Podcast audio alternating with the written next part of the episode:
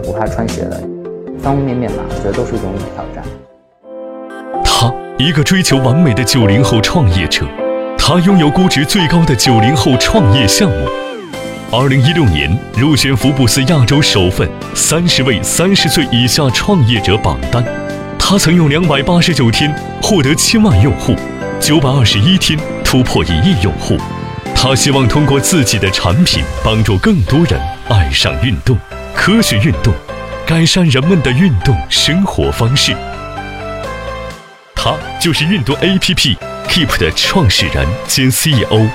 王宁。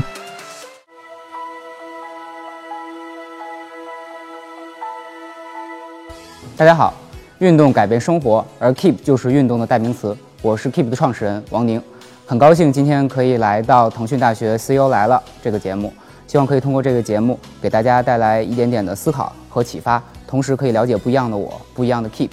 那么有请今天的访谈者，也是我的好朋友，腾讯大学的总监安娜。你好，安娜你好，安娜你好，欢迎大家来到腾讯大学的 CEO 来了现场，我是今天的主持人安娜。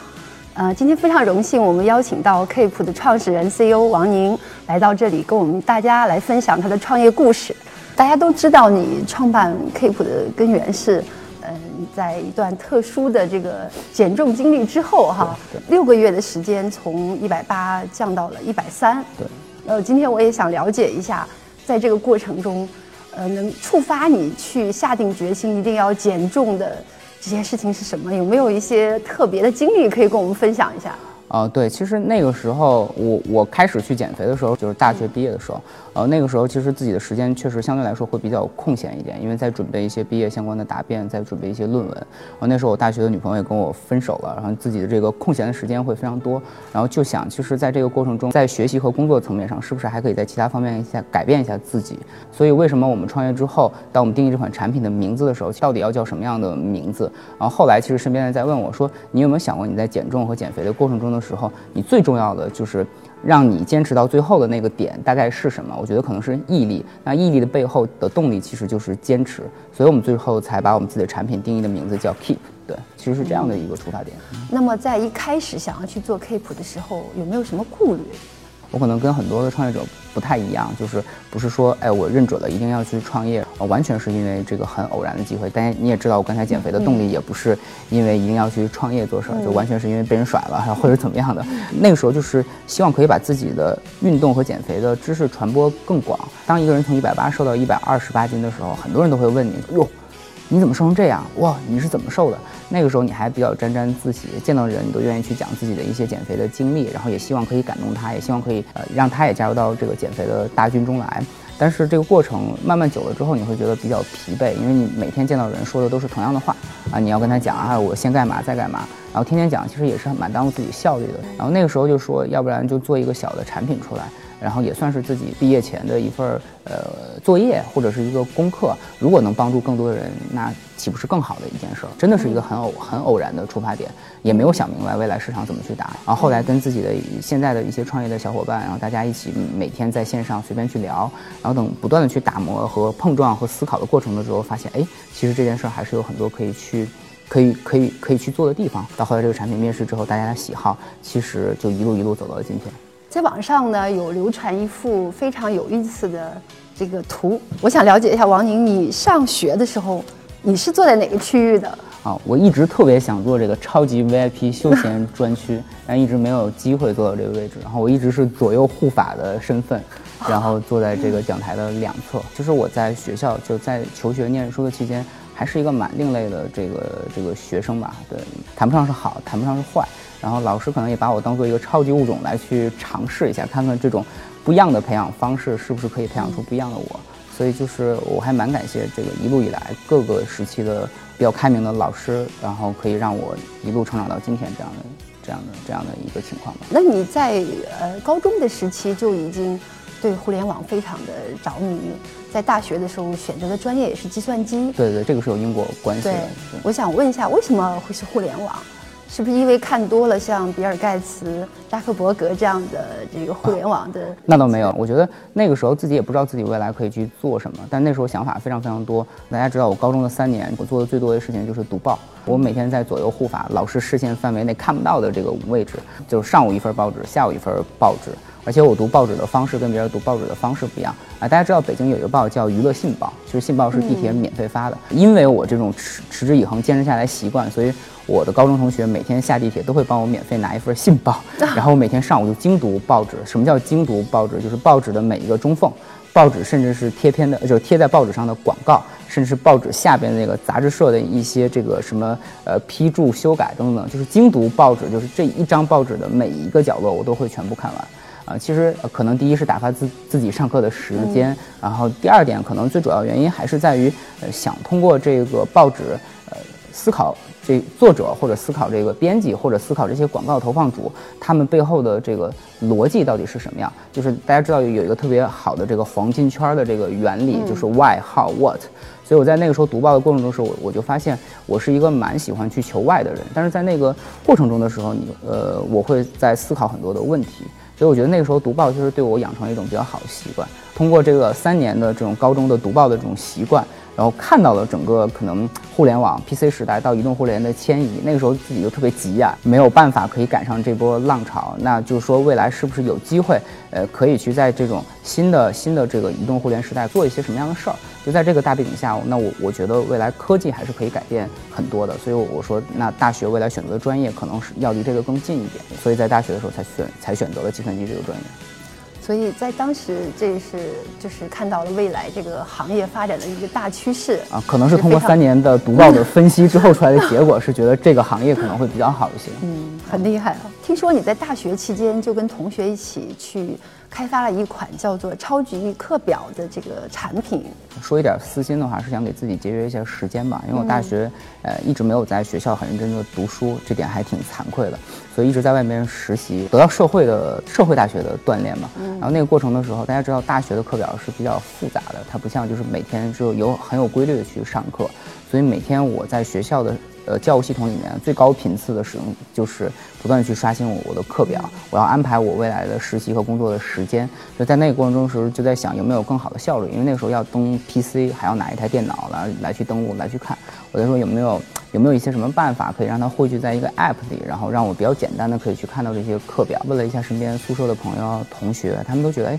其实刷新课表这个需求是非常高的。那我再说，那因为有这么多人想要去做，要不然自己试一下，看看是不是可以做一个小的应用，来节约自己的时间，同时也可以提升同学的效率。就这个背景下，我们其实几个小伙伴凑在一起做了一个类似，呃，这个把教务系统打通的一个一个一个应用产品吧，啊，然后来去服务身边的同学和我自己啊。那么这段特殊的这个尝试去做产品的这样一个经历。对你有什么样的一个收获？哦，我觉得这收获真的挺大。对于很多的定位，真的想的完全不清晰。就当时的想法真的是比较年轻吧，特别是后来自己去创业的过程，才知道多做一些用户的调研，多做一些分析，怎么样去定位这些产品。这个其实对我后来的帮助是非常大的。你可以理解为是大学一次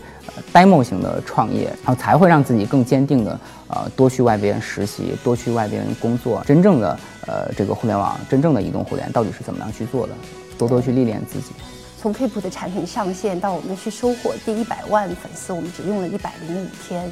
在第九百二十一天的时候，我们的用户已经过亿了。是是是啊，这是非常啊值得骄傲和自豪的一件事情。怎么在这么短的时间内，我们就收获这种过亿的互联网用户？呃，我们 Keep 或者说你这边是用了什么特别的方法吗？哦，我觉得不同阶段的方法不一样吧。如果要切割的话，其实就是零到一，一到十，十到一百，其实做的事情都不是完全一样。啊，比如说在零到一的过程的时候，那个时候其实整个团队是没有任何钱的。我们总共天使轮其实拿到的拿到的钱可能就只有小几百万的人民币。那那个时候在想我的用户到底在哪？那个时候就在想，那我原来作为减肥者的时候，我都在什么地方泡着？我都怎么样去获取这些知识？我发现其实很多的社交媒体。都是经常扎堆儿的，比如说像呃微博呀、QQ 群啊、微信群啊，然后一一些一些有主题的贴吧，然后包括一些豆瓣的小组，都是这些运动爱好者、减肥者的这种汇汇聚的地方。其实就是这样的一个大背景。但是我们进到这些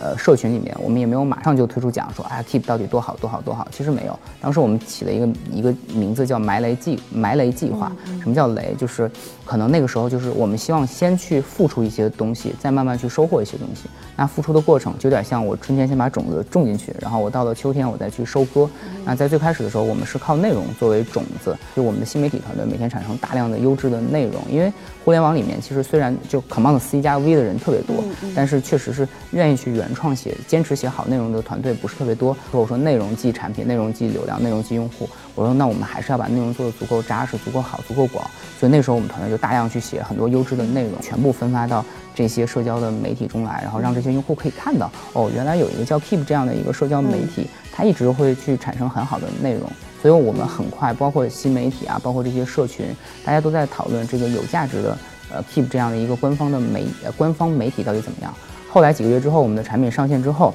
然后我们再默默的讲，我说其实这些内容都在这款 App 上聚呃聚合了。大家如果有更深的兴趣，那你可以来 Keep 这个 App 来去看这些内容，同时可以跟着这些内容训练，岂不是更好的一件事儿？所以哗啦一下子，这个首播的用户，这些完全靠我们内容沉淀下来用户就会全都来到这个平台。后来又通过这一波很热爱，然后以及得到呃被 Keep 受益的这些人，他们再去口碑传播给更多的人。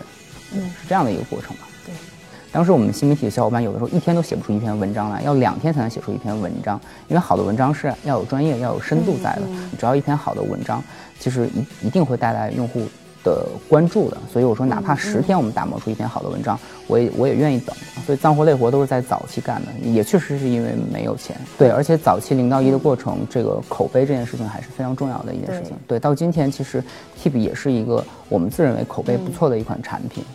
然后也是靠呃社群、靠用户之间的口碑传播，然后也走到了今天。嗯，后面的话其实网络效应就很大了，一传十，十传百，就产生了人群的网络效应。所以你会发现，呃，第一个一百万可能时间会很长，但是第一个一个亿就会很快的速度，对，不到三年的时间。嗯嗯，那你觉得这个埋雷计划对其他的互联网产品有可借鉴的地方吗？我觉得最大的可借鉴的地方在于一定要知道自己的用户在哪。对，就泛泛的去推广，其实有的时候蛮难的。就是，呃，比如说我把我的产品推到呃广场舞的受众群体里面，可能他们会觉得这种在家庭健身不是他们喜欢的，因为他们每天去广场，除了运动，除了健身之外，他们还要去去跟自己的朋友去社去社交去交流。所以，如果我大量的钱都投在了这个非自己目标用户的时候，这个效率是不高的。所以我觉得最多可以向大家去启发的点在于，就是一定要知道自己的用户在哪儿，然后去深耕这些用户真正的需求，然后让这些用户开始喜欢你，去感受你。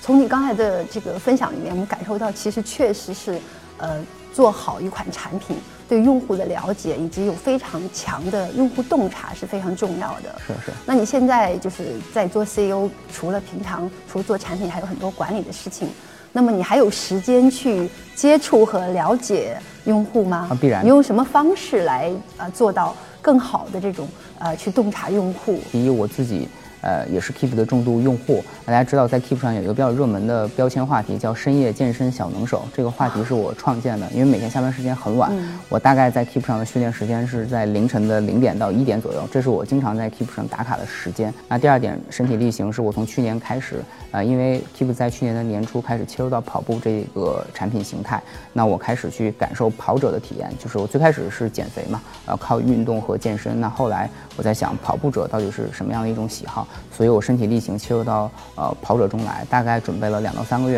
然后完成了自己人生的第一次全马。然后这个时候觉得哦，原来跑步的魅力在于此。然后慢慢的开始爱上马拉松。我今天给自己定的 flag 是要跑大概五到六场马拉松，现在已经完成了一场。然后这个下个月是我的第二场，对，然后再下个月是我的第三场，对，然后其实是希望可以多跟用户接触，这个是身体力行的去把自己变为用户。有人说一个伟大的产品经理都有自己独特的产品价值观，嗯，那么你到现在有没有去形成自己的这个产品价值观？我觉得大概就是三句话吧，我是比较喜欢做要多不要少，然后要重不要轻，啊，然后这个这个要专不要散。嗯，对。然后简单解释一下，就是要多不要少，还是希望可以更快速的满足更多的用户的需求和体验。嗯这个可能是你立根之本。那我觉得要重不要轻，在于其实还是要自己把产品做的重一点，keep 大量的产生内容。用户进来之后，他不要带着太多的问题。我把可能一百种答案全部已经制作完毕了，嗯嗯你带着问题，你只要提问的瞬间，我就可以 push 到你想要的答案。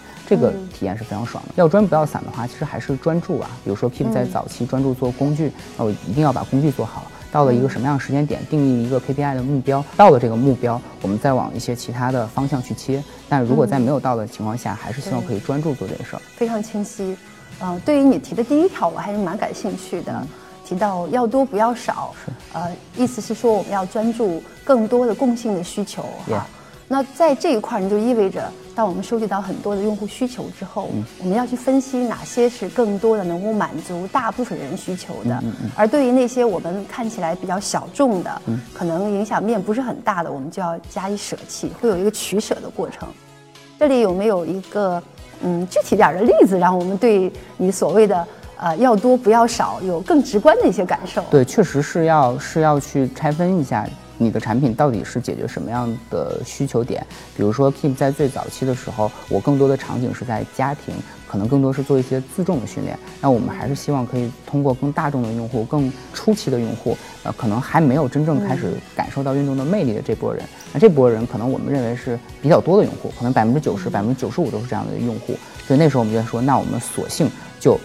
focus 在这部分初级的用户，而其而在那个时候放弃了一部分的早期的呃这个这个比较高端的用户，所以那个时候也有一些高端用户会诟病我们说，哎，通过 Keep 练不够专业，或者通过 Keep 练根本练不成我们今天这样的一个身材。其实大家没有想到的是，我们的定位是不一样的，我们是愿意服务这些大众的用户的。其实这些大众用户进来看到都是阿诺施瓦辛格，可能他们内心的压力也会非常大，就他们也需要可以找到一些有共识性的这样这样的一个圈子，大家共同去进步。在 Keep 创业之初就得到了一笔三百万的这个天使投资，是。在此后的一年连续完成了三次的这个融资，可以是说让很多同行都非常的艳羡哈。嗯，呃，那嗯，有人就说 Keep 在融资方面是非常轻而易举的，你是这么看的吗？啊，其实不是这样的，呃，我们大概一年多的时间完成了五轮融资吧，啊，包括天使轮，那时候蛮难的，那时候天使们每天还要坐着公交公交车啊，去跟很多的呃天使去沟通和交流。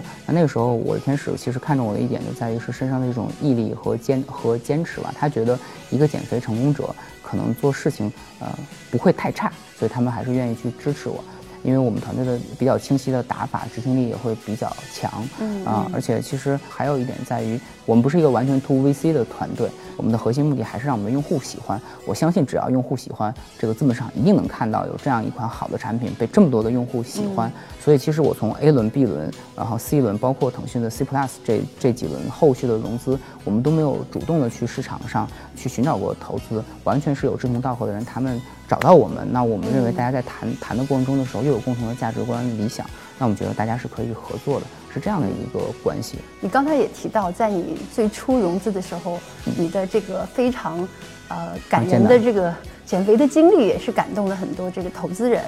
所以外界有评论是说，呃，你身上有那种九零后的年轻人少有的沉稳和谨慎。所以说，从某种意义上说，是否是因为呃投资人更多的看中了你这位创始人？嗯，我也见过一些这个这个这个去见 VC 的人，就见面先先夸夸其谈。那我跟别人的这个这个这个整个的谈谈话的方式完全不一样。我上来之后先讲缺点，再去讲一下，哎，其实自己团队为为为这些问题可能有了一些准备，但也有很多准备不足啊。同时想未来我们想做什么事儿，我的整个的跟他们的整个沟通的方式都是这样的。可能他们也看到了一些是一个。我自己猜啊，可能他们觉得是一个比较诚恳的创业者吧。嗯，对，这个可能也也会有一些加分吧。嗯，对，真诚的确是很重要的。嗯，那在你这么多的跟不同类型的投资人沟通的这个经验里面，嗯，你觉得投资人在去面对一个创业者的时候，对于产品和投资人本身的特质方面，嗯，他们会怎么去看待这些？他们会觉得哪一个更重要？呃，我觉得呃，不同阶段的方式不一样。一个对的人、正确的人，在一个合理的时间，然后放到这个位置上做更合理的事儿，其实蛮重要的。所以，对的人肯肯定是一个一个一个先决条件之一吧。对，那我觉得事儿的话，肯定是要持续有一些新的机会、新的机遇出来，然后你要你要你要有有对的人抓住这样的一个机会，然后才可以得到更好的结果吧。对，其实我在投资人身上。嗯，也学到很多的东西，比如说，呃，曾经我 B 轮的领投方 G 呃 GGV，对，然后其实我本来以为这个投资人都是，呃，就是一定要创业者去见去见他，然后呃基于他的时间来去安排等等等等是这样的。但我觉得我在投资人身上其实也看到很多拼搏的精神在，啊，比如说呃 B 轮的投资人 Jenny，他其实就是，呃，当他想跟我去交流的时候，他第二天从第二天上呃第二天从上海。一早第一班的航班，然后飞过来跟我去见面，然后交流了一个小时之后，很快又从北京飞到上海，因为我后来才知道他下午就要从机场，然后直接飞到美国去参加什么样的会议，所以就是他为了见到一个优秀的项目或者优秀的团队，他宁可呃更加拼搏的一大早要折腾到北京再折腾回来，但他不会选择让我去上海见他。所以我觉得这个也是表达出来对于创业者的一种尊重，同时也也能看到其实投资人背后的这种拼搏。所以我觉得这个对我的自己的这个启发也是非常大的，就是比你优秀的人还比你那么拼，那你自己有什么不去拼搏的呢？对。所以刚才你也提到说，其实，在产品后期发展的过程中，有非常大的影响力，也会资本也是会不请自来的。所以在这个过程中，其实你也做了一些选择哈，会在不同的。啊，投资人中间去选择觉得最合适自己的合作伙伴。嗯，那么你在选择这个投资方的时候，你自己的选择的标准是什么？就是我可能选的是最对的人和最对的团队，而不是最贵的价格。我其实会对自我进行一下剖析，就我以及我的团队到底缺少什么。我希望这个投资的团队除了带给我们资金之外，是不是还可以给我们带来其他的一些帮助？这些帮助是我们这个团队短期没有的。或者是很难很快速补呃补上的短板，对，也就是说不仅仅是投钱，还有资源以及这个学习和成长的。对对对，所以我觉得选最对的人要比选最贵的钱要重要的很多吧。嗯。嗯，而且我我也是一个呃比较有目标感、比较有规划的，比如说我希望可以跟什么样的团队、什么样的人合作，我会有一个。潜在的心理的预期和画像在，呃，然后当这个人对上了这个这个这个预期和画像的时候，你会很快速跟他建立合作。所以我每一轮就这五轮，其实在一年之内完成的速度也是很快。最主要原因是因为找到找到了对的人，大家的沟通成本、大家的信任成本都会很短，对，所以很快速的从建立沟通到到签署 term sheet 到最终的 SPA 到最终的打款，这个速度都是非常非常快的。嗯，那对于我们的创业者来说。在处理呃和投资人的关系上面，你有什么建议给到大家？啊，我觉得这可能是我自己的一个年龄的优势在吧，就是就是大家会觉得年轻的创业者多多关怀，多多关爱，所以其实呃我会跟他们保持比较紧密的沟通，然后当遇到一些问题的时候，也会很很快速的跟他们去。呃，沟通和反馈，其实同样道理，可能我觉得我跟投资人沟通的效率最高的原因在于，我确实每次会有很多的问题，但是我都会带着一到两个答案。对我也希望他们看看我这个答案的思考方式，也是他们在回答这个问题的时候，也我也要思考一下自己的这种解决方案到底跟他们差距在哪啊，也是不断去提升自己的一种方式吧。对，所以所以用好投资人还挺重要的。刚才我们谈到融资哈，挣钱的事儿已经这个讲过，我们再说说花钱的事儿哈。我听到两种不同的这个员工的反馈，都挺有意思的。啊，有个员工说，那个王宁是一个花钱特别谨慎的人，买东西会货比三家，有几款这个打折促销的 APP 你是重度用户，所以有的时候会包括公司的采购，你都会要求他们那个一定要。呃，去参加一些重大的这种促销啊，或打折的时候才去买这个东西。六幺八什么双十一啊，甚至会有同事说：“哎，哎，王宁在用钱上是非常小气的哈。”而同时，我有听到另外一种声音，是说王宁是一个对员工非常大方的人啊。那所以就是说，呃，听起来两种完全不同的声音哈。那到底在对待这个花钱方面，对待员工的投入方面，你是怎么样考虑的？有没有什么有趣的故事跟我们分享一下？我可能反问您一个问题：您觉得在我们公司最难做的这个职位是什么？听你这么说，我不得不怀疑是不是 CFO？不不不，我们公司最难做的职位叫行政，因为他采购出来的东西，我永远能找到比他采购的价格更低的。哇啊，对，就是，所以他压力就会非常大。我觉得这这个只是一种自己的一种一种一种生活状态吧。所以小到真的是一个采购一台一台电脑，真的是要货比三家来去看。那我现在时间效率不可能投到这些这些事儿上了，但是我会偶尔去 check 一下，比如说他们采购这些电脑，我说你这花多少钱买的呀？他说哎呀这个怎么样怎么样？我可是在六幺八的时候买的。我说哦是吗？然后我就赶紧去看一下，然后结果发现哦原来确实是全网最低价格，那我就放心了。如果不是全网最低价格，我可能就会截个图发个笑脸，我说呵呵，然后他压力就会非常大。可能是一个故事，但我觉得确实会在这些过程中会传递自己的一些信号，就是要尊重每一笔钱。这笔钱其实挣的真的挺不容易的，或者融的也很不容易。希望可以把它花在有效的刀刃上。我觉得对员工的大方在于，嗯，还是一直把自己的员工当做自己的创业伙创业伙伴吧。那兄弟们跟着你一路走到今天啊，这个你还是要给到他们一些家庭的温暖和这个家庭的一些帮助，在我觉得力所能及，尽自己的所能，呃，可以给到他们最好的回报，最好的呃工作环境和状态啊，所以可能会对自己紧一些，但是对别人要相对来说大方一些。那在二零一七年三月的时候，呃，我们 Keep 发生了一件大事儿哈，这个当时也挺轰动的，很多媒体都在报道哈。就是在您的右边哈，我们看到一个图片，是当时那个苹果公司的现任 CEO Tim Cook 来到我们 Keep。哎，我想呃知道一下，当你第一次知道说库克会来呃 Keep 来进行这个交流的时候，你是什么心情？呃，Apple 是一家这个保密性极强的公司，所以到那一天你没有打开那个门的一瞬间的时候，你是不知道。今天苹果到底是哪个哪位高管来来访问的？所以其实没有做任何的提前的准备。所以在他到访之后哈，对，呃，有没有一些什么有意思的这个小插曲？对，有有呃，这插曲还是还是有的。Tim Cook 是一个牙齿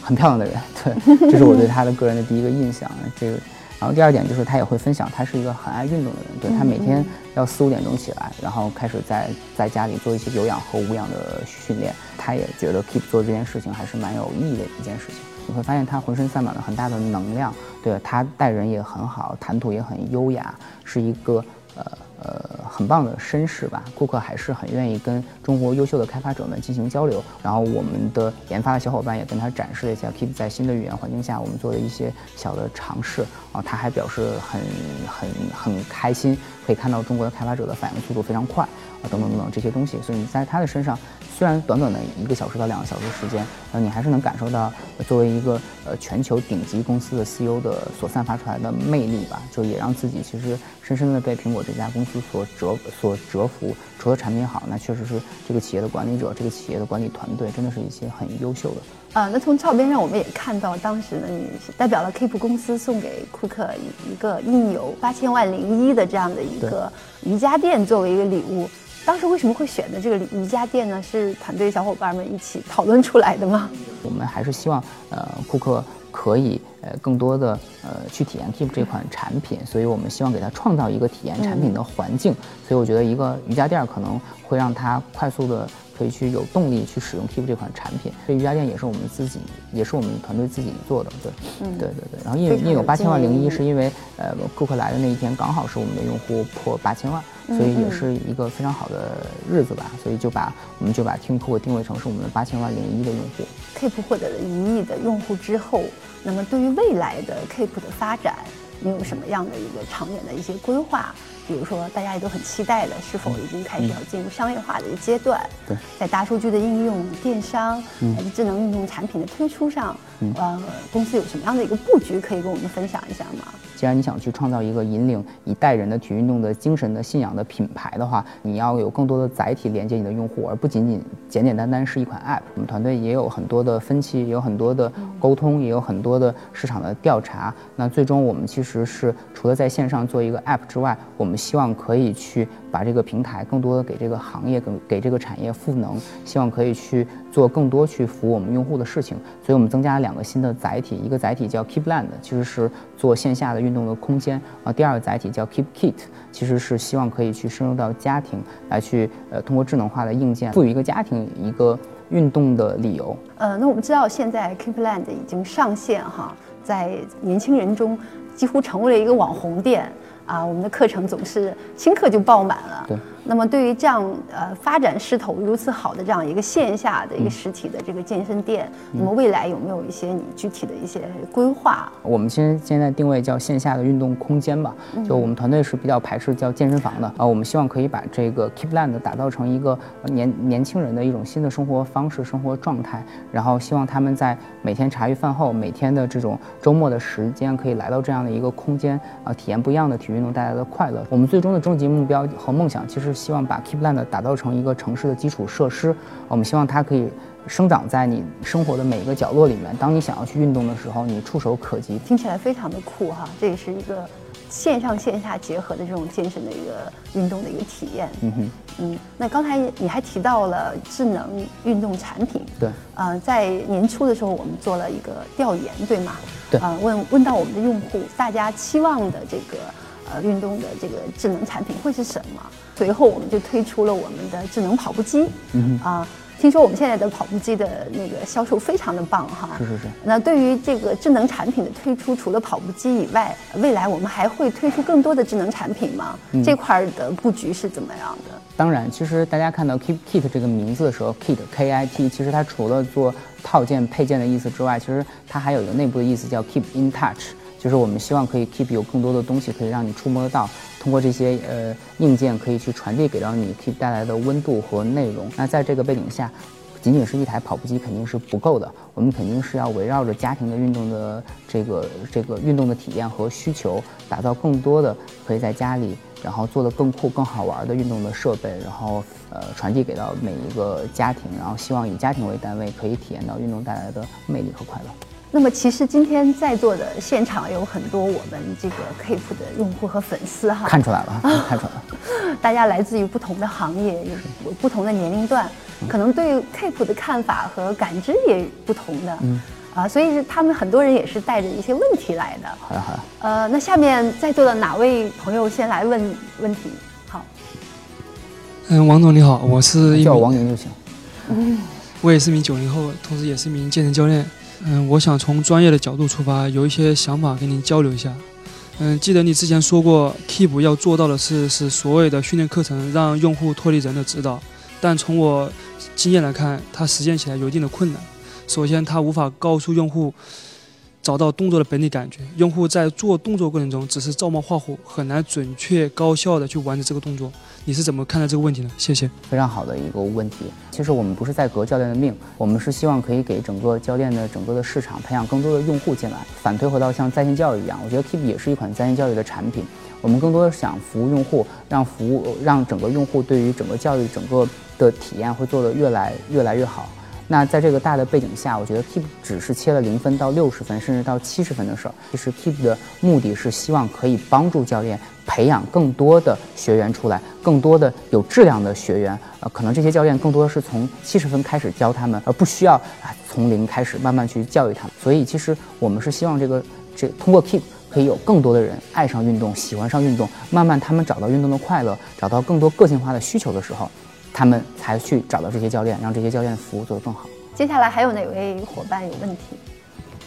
王总你好，我是一名 Keep 的用户，然后我看到现在的健身课程呢，开始逐渐与一些艺人去合作，像是有周世明啊、李现呐、等等。那么我想问一下，您在选择和这些艺人去合作的时候，会优先考虑哪些方面呢？其实我们一直在去跟各各个文体的一些比较优秀的艺人和体育专业的运动者一起去合作。那我们认为拳击最专业的领导者到底是谁？一定是邹市明，因为邹市明把整个拳击带到了国人的视野中来，且推到一个高度。所以未来我们一定会这种合作会越来越多。任何的内容，我们都希望可以通过我们的努力去找到那些最优秀的人，最好的可以传递出来这个内容的的专业的运动员，甚至是一些呃一些艺人，希望可以通过他们把这些内容带给所有的人。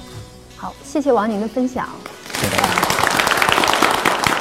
那在我们 CEO 来了这档栏目哈，我们还有一个特别有意思的环节，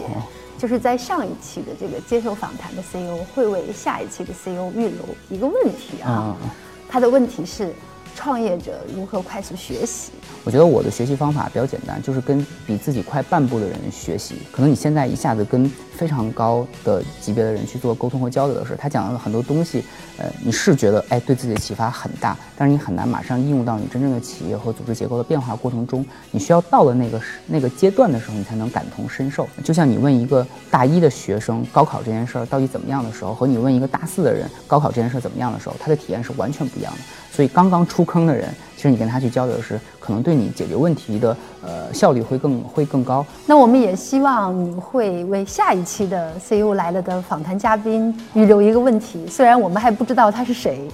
你想好了吗？我其实想问的问题是自己在创业的过程，或者是在未来，嗯，自己最害怕失去的东西是什么吧？这个问题，嗯，挺有挑战的。当然，这也是我一直思考的问题，所以我想，我也蛮想听一下下一期的嘉宾怎么回答。嗯，在节目的最后呢，我们还有一个固定的环节，就是希望请你给我们的 CEO 来了的栏目留下一句，呃，非常重要的话啊，我们叫 G CEO 金句。这句话可以是对你影响很大的，或者是说，呃，激励过你的一句话，你特别想送给我们呃 Keep 的粉丝和在座的这个观众朋友的。可以，可以，没问题，没问题，没问题。好。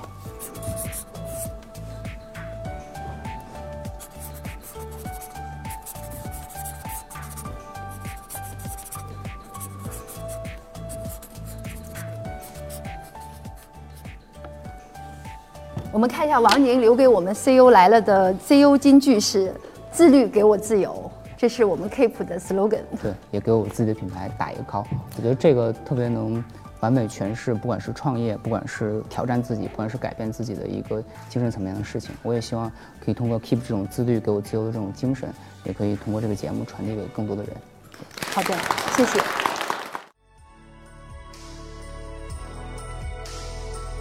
今天我们的节目到这里就结束了，非常感谢王宁的精彩分享，也预祝王宁和 Keep 在未来能够走上新的台阶，我们一起拭目以待。再次感谢大家的参与啊，也期待大家继续关注腾讯大学的更多内容。谢谢大家，谢谢大家，谢谢大家。呃，接下来呢，我要代表腾讯大学我们项目组为王宁送上我们非常有腾讯特色的一款纪念品啊。这是腾讯的那个刀马旦哦，感谢，QQ 形象的刀马旦，感谢，太棒了，太棒了。